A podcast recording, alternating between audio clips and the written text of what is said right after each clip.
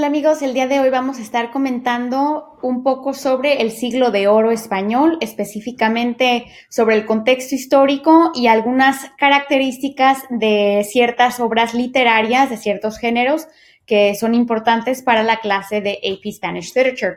Aquí les tengo una imagen de el rey Felipe II, que fue uno de los reyes más importantes de este periodo en España. Y como podemos ver, este mapa nos muestra eh, la grandeza del imperio español, eh, imperio porque ya no se limita solamente a la península ibérica, sino que en realidad es un imperio internacional que abarca varios eh, lugares de Europa y obviamente América Latina.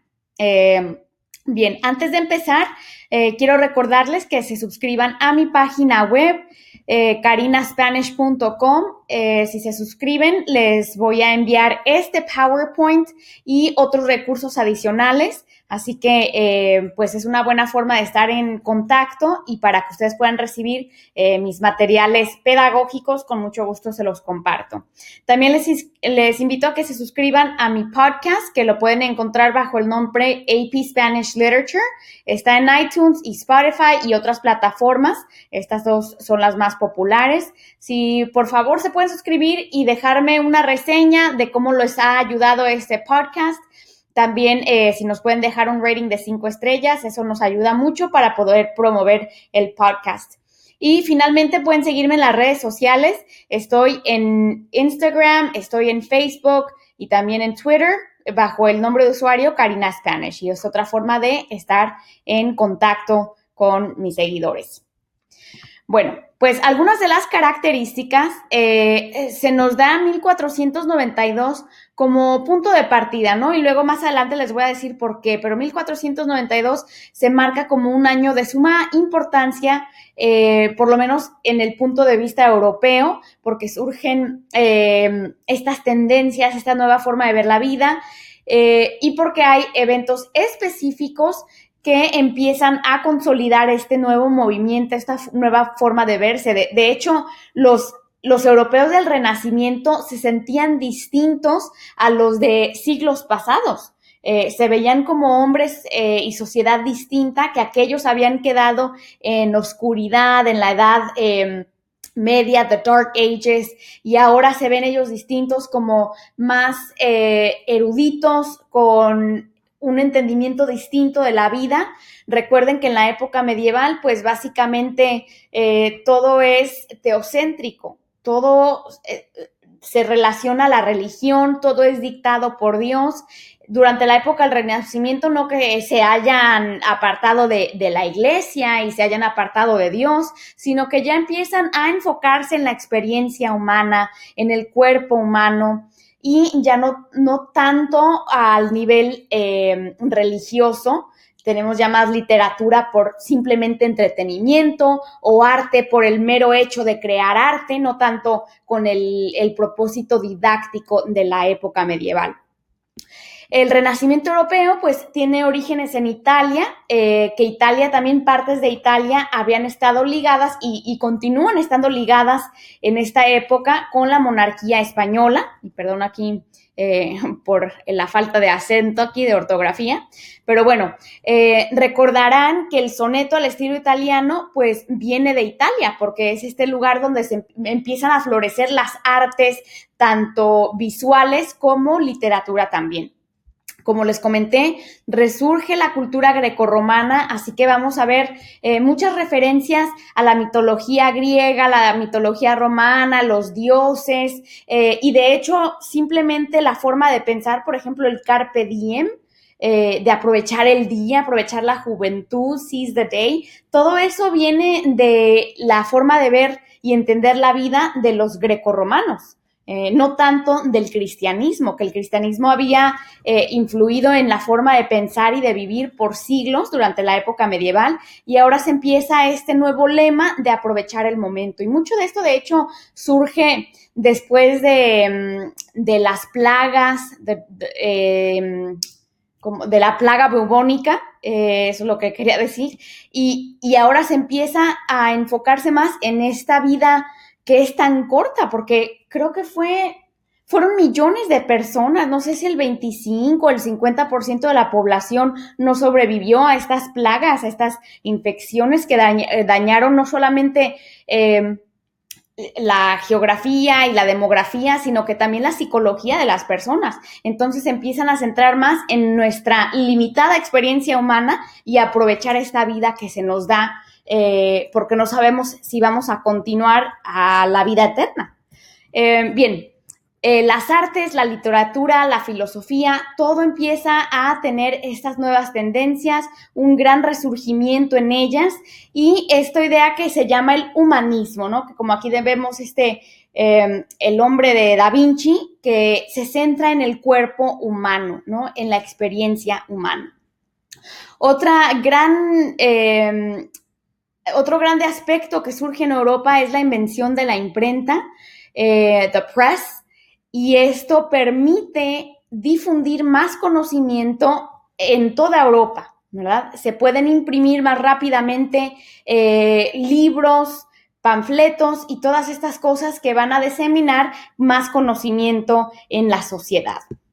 La reforma protestante eh, de, aquí surgen nuevas religiones cristianas que se apartan de la Iglesia Católica, porque la Iglesia Católica pues había mucha corrupción y se empieza a cuestionar la Iglesia no solamente como poder en la tierra, sino también las verdades teológicas. Eh, más, más adelante les voy a hablar un poco de esto, pero nuevamente esta forma de cuestionar Em, las leyes, cuestionar lo que es y que impulsa obviamente el renacimiento en toda Europa, especialmente eh, la reforma protestante en el norte de Europa, lo que viene siendo hoy en día Alemania, etcétera.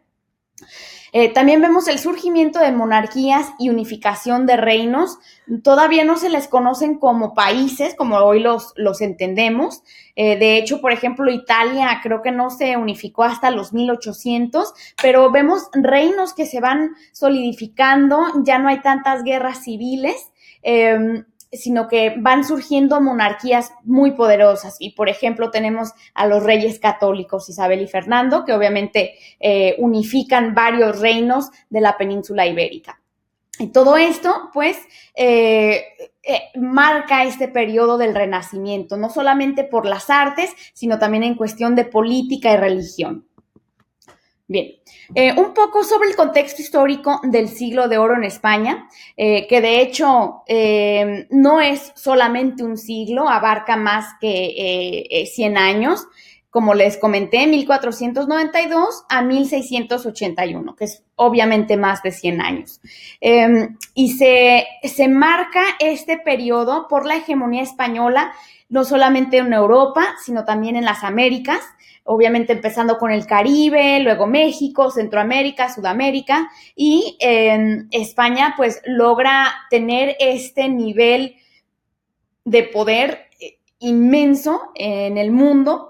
Eh, creo que ha sido tal vez el imperio más grande, eh, obviamente rival con, Inglaterra, que más adelante va a surgir como un nuevo poder mundial, pero por ahora España domina lo que viene siendo eh, la presencia en todo el mundo. De hecho, van a llegar hasta Asia, en las Filipinas, em, y por eso a lo mejor han, visto muchos filipinos que tienen apellidos españoles, hispanos, es por eso, porque los españoles llegaron hasta las Filipinas en los 1500. Vamos a ver un gran florecimiento de artes, de arquitectura, en las letras. Obviamente, como les había comentado, mucha de esta influencia viene de Italia por la conexión eh, del imperio. Vamos a ver a grandes autores como Garcilaso de la Vega, que es el que escribe el soneto 23, eh, influido por el soneto al estilo italiano, que él de hecho trae este estilo a España. Vamos a ver otros escritores como Santa Teresa, que también escribe más sobre... Eh, temas religiosos, pero con estas tendencias del siglo de oro. Lope de Vega en el teatro, junto con eh, Calderón de la Barca, Pedro Calderón de la Barca, grandes dramaturgos de este periodo. Eh, Miguel de Cervantes, el máximo exponente de nuestra literatura, y aquí vemos eh, una imagen de él. Y eh, grandes pintores también que surgen en este, no solamente en Italia con, con, Da Vinci y otros italianos, Michelangelo, pero también tenemos grandes pintores en España, Diego Velázquez, El Greco, Murillo, Zurbarán, y aquí vemos una imagen muy famosa de El Greco. Eh, el Greco, de hecho, era griego que llegó a España y, se establece en Toledo. Si van a España pueden ver esta imagen con muchas otras. Y pues es muy único su arte, casi como fantasmal, estas figuras largas, los rostros. Em, muy, muy interesante. Yo creo que casi hasta podríamos conectar esta imagen em, del conde Orgaz con, la muerte de, de, Don Quijote. De hecho, ahora que los estoy viendo ahí como que más o menos influye, queda bien ese tema de la muerte este, y de y de la eternidad, porque se supone que el conde Orgaz va a subir al cielo, va a ascender al cielo, igual como por ejemplo eh, Don Quijote, pues es inmortal también, porque hasta el día de hoy lo estamos leyendo y sigue siendo una obra muy importante. Así que se me acaba de prender el foco y, pensar en esta combinación que podrían hacer en el Free Response Question número 2 eh, con este tema de la, de la muerte y de la inmortalidad. Bien, continúo y em, vamos a hablar un poco sobre los eventos muy importantes que influyen y marcan el siglo de oro en España. Eh, voy a hablar un poco sobre eventos específicos y relevantes a España, América Latina y otras partes de Europa. Pero bien, como les había comentado, 1492, ¿por qué es un, año de gran importancia? Porque España se empieza a definir em, a través de su monarquía, y a través de su influencia política, pero también geográficamente y eh, en estilo de identidad también. Por ejemplo, uno de los primeros eventos importantes de 1492 fue el fin de la Reconquista, que creo ya les he mostrado esta imagen em, del rendimiento de la rendición de Granada. El rey moro se rinde ante los reyes católicos y pues este momento marca el fin de la Reconquista los, monarcas pues toman control de el último recinto moro árabe y pues van unificando estos reinos en la península ibérica en España.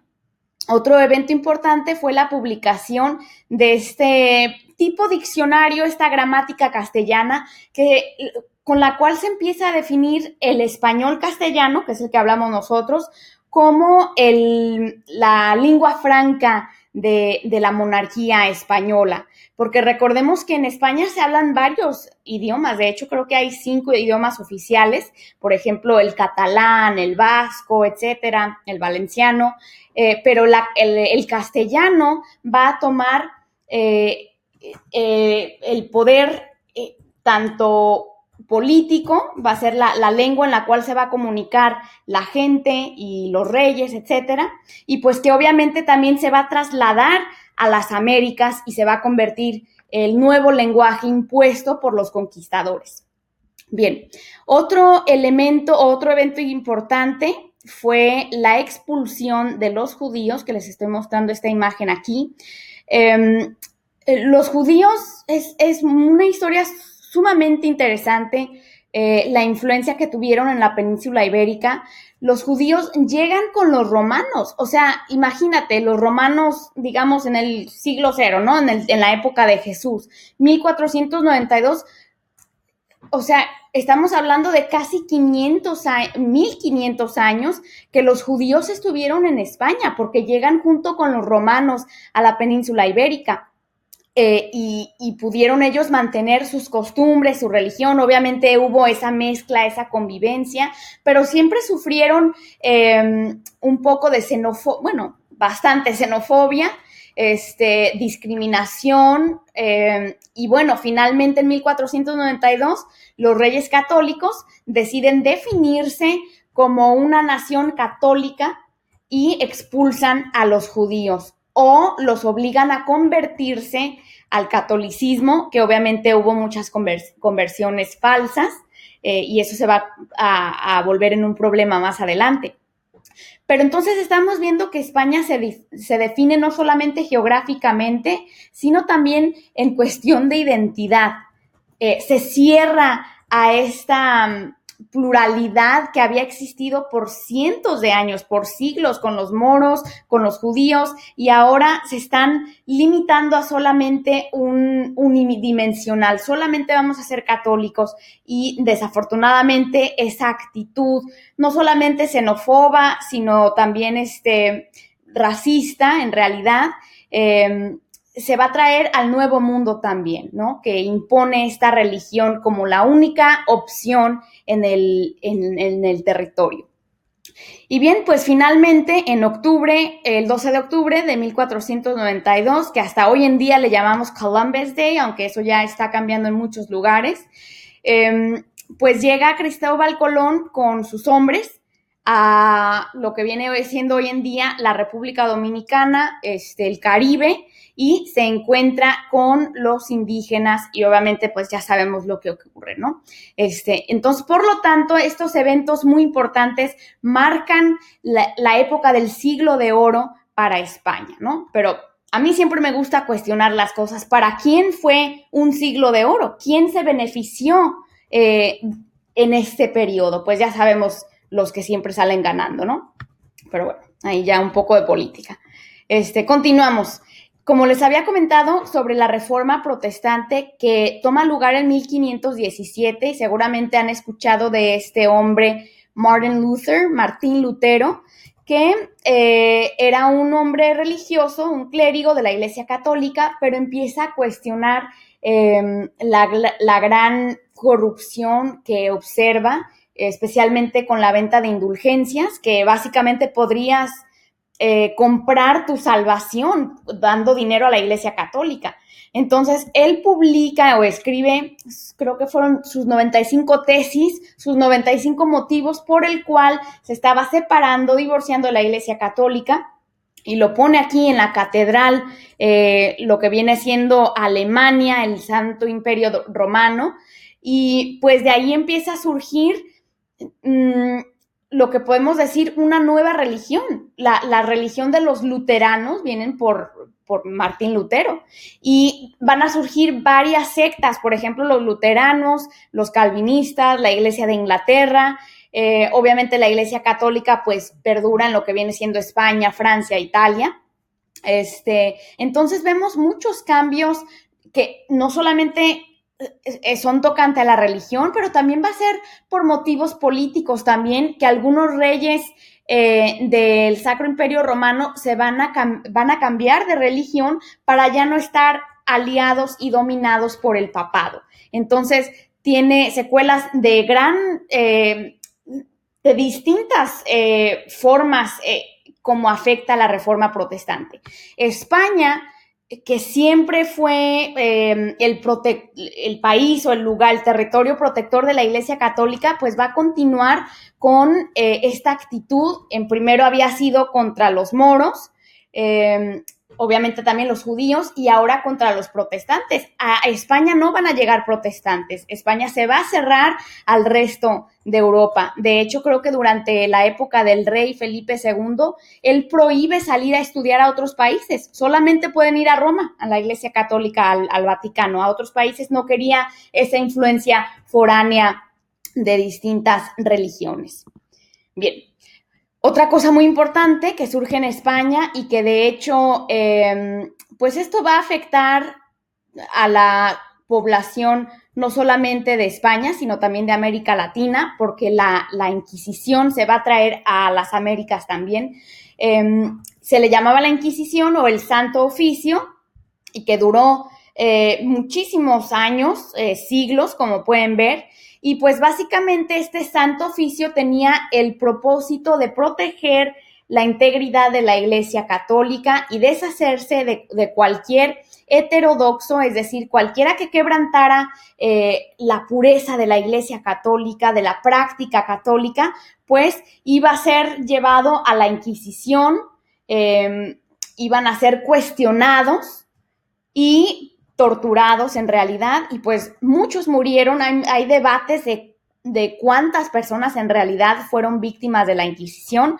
Eh, algunas murieron, muchas murieron, pero también recordemos que hay este, complot, se puede decir, porque siempre van a haber beneficios para algunos, beneficios materiales, porque habían, por ejemplo, judíos que se habían convertido a católicos, pero eran acusados por sus vecinos, por personas que no los querían, eh, y era una forma de adueñarse de los bienes de esas personas. También tenían esta otra práctica mm, denominada el San Benito, que era como quien dice, si han leído la Scarlet Letter, esta novela, em, que básicamente era un, una función pública en realidad para humillar a la persona y marcarla como un pecador eh, que era eh, expuesto en público con este tipo de ropaje. Como pueden ver, pues algo parecido al KKK aquí en Estados Unidos. pero bueno, esto fue lo que básicamente funcionó como un, una policía religiosa, podemos decirlo así, ¿no? Em, Don Quijote va a ser bueno, Cervantes va a hacer eh, referencia a la Inquisición al hablar de los libros de caballerías que deberían ser quemados por la Inquisición. Y de hecho, Lazarillo de Tormes, eh, que fue esta obra muy revolucionaria para la época, va a ser puesta en los libros prohibidos por el Santo Oficio. Entonces, muy interesante esta función de la Iglesia Católica como eh, los que enforzan la religión, la pureza, em, eh, especialmente en los judíos, más que nada, y luego en el Nuevo Mundo con los indígenas también, de que dejaran de practicar, adorar a sus dioses prehispánicos. Bien, continúo. Eh, obviamente tenemos la colonización de las Américas. Em, este fue un proceso muy largo, mm, no, todo ocurre al mismo tiempo. Recordemos que primero se llega al Caribe, se decima la, población indígena, este, luego llegan a México. Recuerden que México pues es un territorio muy grande y hay distintas tribus, así que cada una pues va cayendo según la invasión. Eh, pero básicamente la Gran Tenochtitlan que era la, capital azteca, se rinde en 1521 y pues los países hispanos empiezan a independizarse en 1821. Así que la colonización pues dura siglos y obviamente em, pues se lleva muchos recursos naturales y mm, también entre otras cosas se llevan a España, entre ello el, oro, eh, la plata, pero también cosas como comida, el chocolate, eh, las papas, el jitomate, etcétera. Y también eh, se traen muchas cosas a las Américas, como por ejemplo los caballos no existían en las Américas. Pero bien, entonces esto va a enriquecer y también va a dar eh, fondos y recursos para continuar con las guerras que los reyes, los monarcas españoles tenían en Europa. Bien, aquí les tengo un poco sobre Lazarillo de Tormes que fue publicado en 1554. Como les eh, comenté, fue un libro de gran, muy impresionante para la época porque critica mucho a la sociedad. Más adelante les voy a hablar un poquito más. Luego tenemos 1605 eh, a Don Quijote y 1615 eh, la parte segunda de Don Quijote. Luego tenemos la derrota de la Armada Invencible en 1588. Eh, la Armada Española, estos barcos, pues van a luchar contra em, los ingleses y pierden. Así que no es tan invencible como se pensaba. Em, y esto se puede decir que empieza a marcar la declinación un poco a poco, especialmente en Europa, del poder eh, español sobre otros territorios porque recuerden que dentro de eh, el siglo de oro también tenemos lo que viene siendo eh, la segunda etapa, que viene siendo, el barroco, entre 1600 y 1750, ¿no? Que toma tonos distintos, eh, más solemnes, más introspectivo también por esa declinación que empezamos a ver en España. Muy bien, yo sé que eso fue mucho contexto histórico, me gusta hablar de la historia, así que eh, gracias por aguantarme con eso, pero vamos a ver un poco más ya lo que viene siendo eh, características del arte renacentista y que esto sí va a ser mucho más relevante para los estudiantes en la clase de AP. Em, tenemos el uso de la perspectiva, balance, simetría, esto es súper renacentista, eh, las pinturas toman una nueva dimensión, como les había mencionado, ya no, ya no es tanto el propósito eh, didáctico, sino simplemente por el arte y, la intención de crear algo bello. El énfasis en el cuerpo, en la experiencia humana. Aquí les tengo la imagen de, creo que se titula La alegoría de la primavera por Botticelli. Y pues vemos ese balance, esa simetría de los cuerpos muy hermosos. Eh, la perspectiva, porque vemos varios planos, el trasfondo en el, primer plano, como les había comentado también al principio, las alusiones míticas o grecorromanas, que aquí vemos el angelito, eh, esta referencia a ciertos dioses grecorromanos. Y luego también aquí les tengo la imagen de David, de Michelangelo, que este ya viene siendo pues obviamente una escultura. Eh, y David, el bíblico, pues aquí al estilo muy, muy griego, muy romano en, su pose, eh, pero como les digo, esa influencia de lo mítico en, en la literatura y en el arte. La naturaleza como un lugar idealizado, que de hecho también van a surgir las novelas pastoriles que toman lugar en estos lugares bucólicos, la naturaleza como un lugar de bien idealizado, la belleza y el ideal de belleza humano también. Por ejemplo, aquí no vamos a ver ninguna morenita este, o pelo chinito, así como el mío. Obviamente vamos a tener a estas mujeres blancas, de tez eh, muy blanca, eh, los labios rojos, el ideal de belleza de la época, ¿no? Los temas eh, que, como les había comentado, pues vienen de eh, la filosofía grecorromana, del carpe diem, pues de hecho tenemos estos latinismos, ¿no? Porque vienen de los romanos que hablaban latín. El tempus fugit, el tiempo vuela, el amor, el placer, que son temas muy renacentistas y los estamos viendo también en el siglo de oro en la literatura española. Bien, continúo. Em, algunas características y contexto para el soneto 23, que ya obviamente estamos llegando más y más a, lo que viene siendo el núcleo y lo más importante de, de lo que viene siendo la literatura para IP Spanish Literature. Pues obviamente uno de los temas centrales es el carpe diem, aprovecha tu juventud, tu belleza mientras tienes tiempo porque tempus fugit, el tiempo vuela y no siempre vas a ser tan bella.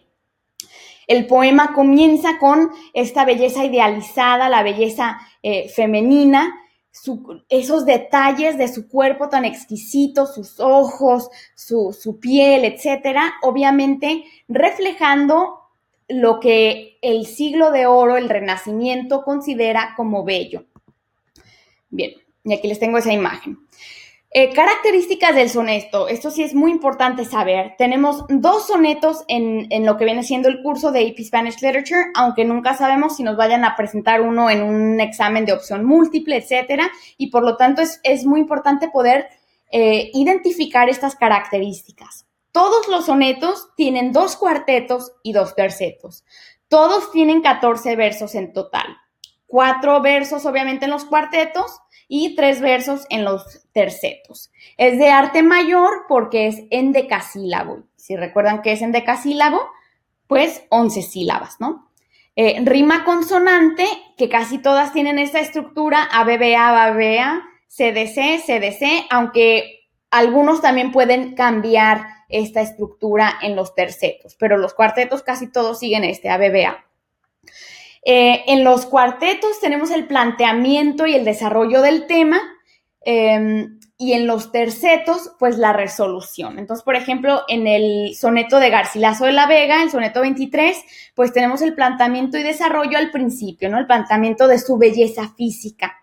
Y luego, eh, justo al llegar a los tercetos, empieza a hablar sobre este tema del carpe diem, porque este, eh, la, naturaleza sigue su curso, ¿no? El tiempo sigue su curso y no siempre va a tener eh, esa belleza que la caracteriza durante su juventud.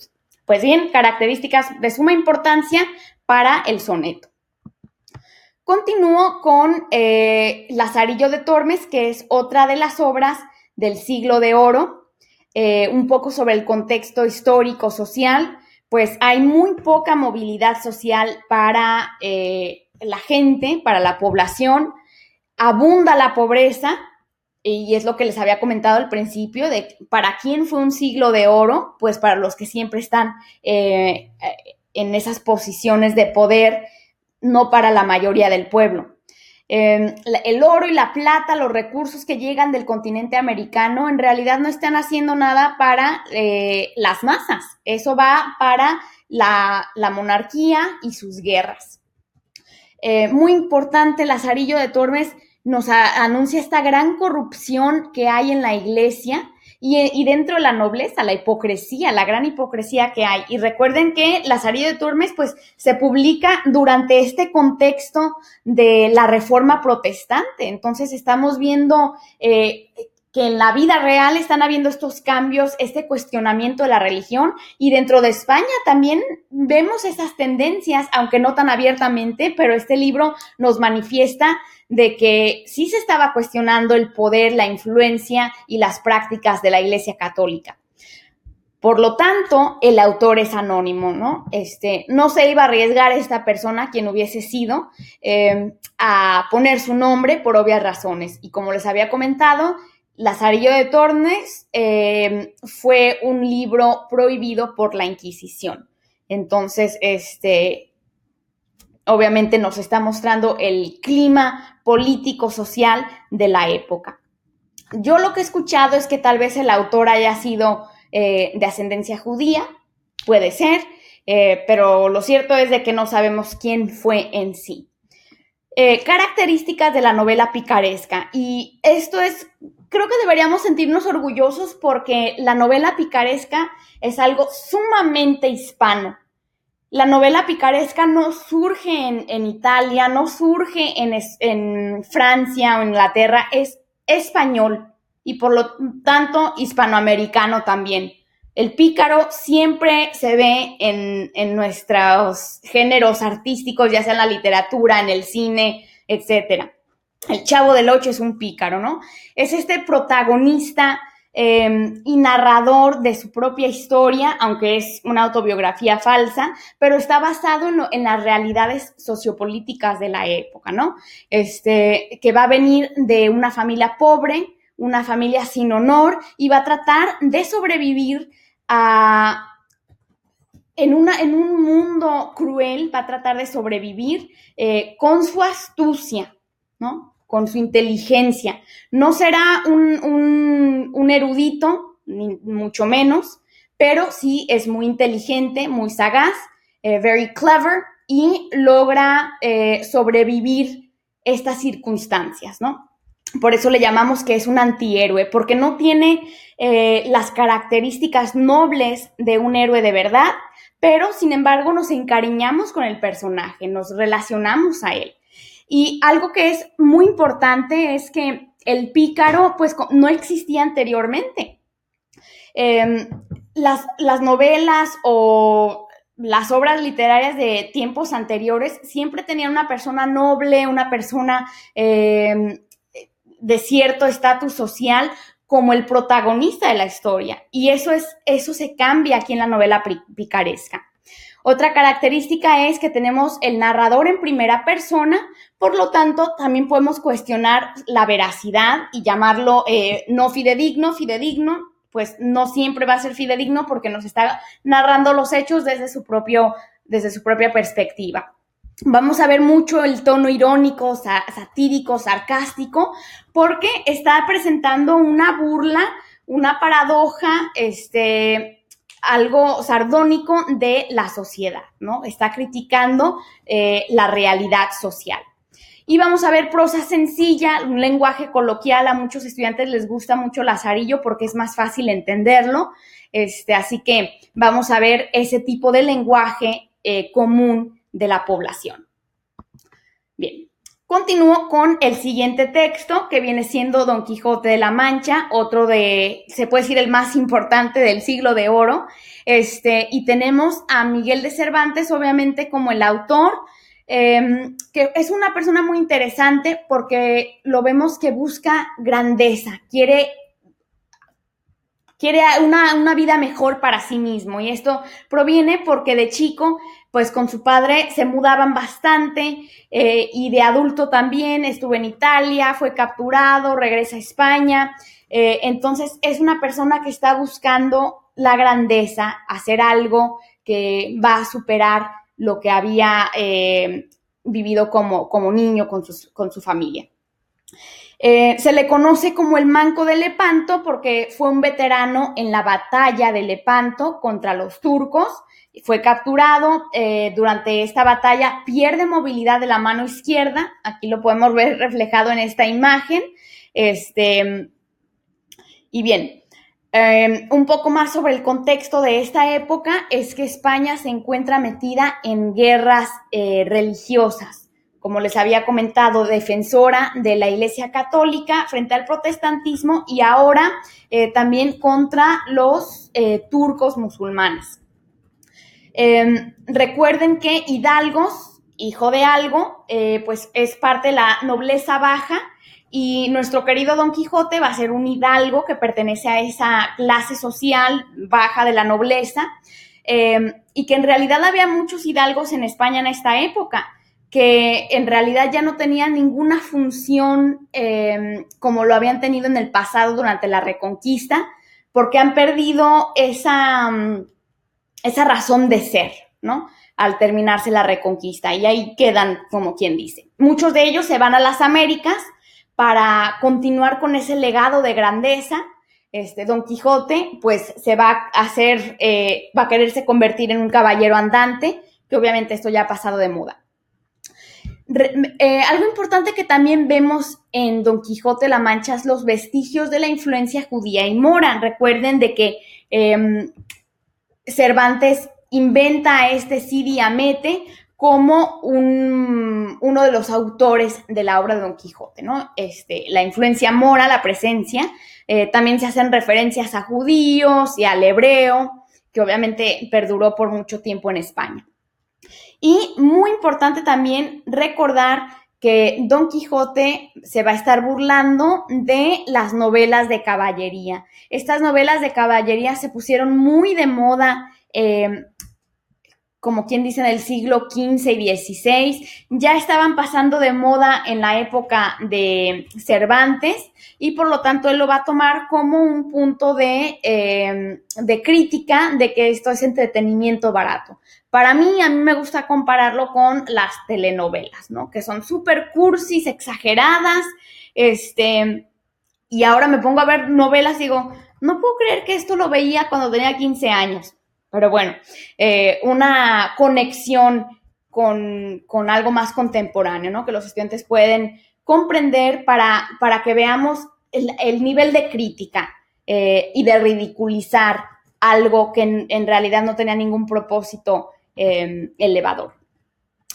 Bien, características de la novela, porque Don Quijote se puede decir que es la primera novela moderna eh, vamos a ver personajes y personajes que se desarrollan eh, no solamente en la trama, en los eventos, sino también psicológicamente vamos a ver cambios en nuestros personajes. Vamos a tener el protagonista, obviamente, que es uno de los eh, aspectos de una novela, y vamos a ver diálogo, obviamente, que nos va a dar más información sobre el personaje, sobre los eventos, etcétera.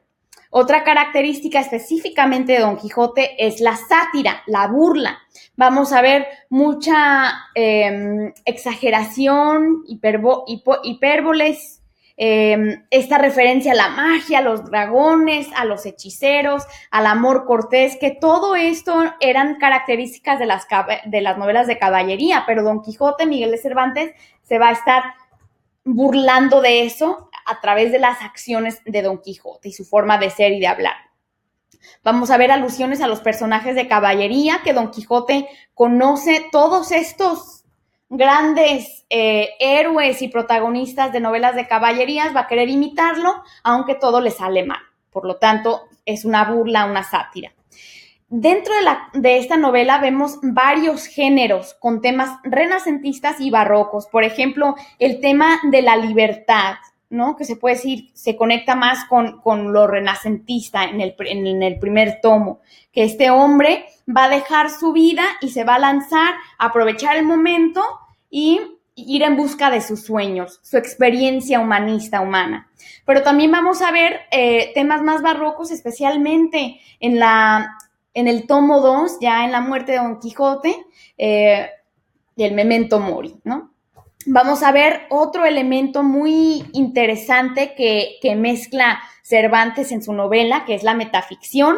Eh, recordemos que hace este juego muy confuso de autoría, si está hablando Cervantes o otro escritor o si Diamete, este, va a ser autorreferencia a sí mismo. Entonces todo esto lo hace eh, metaficción.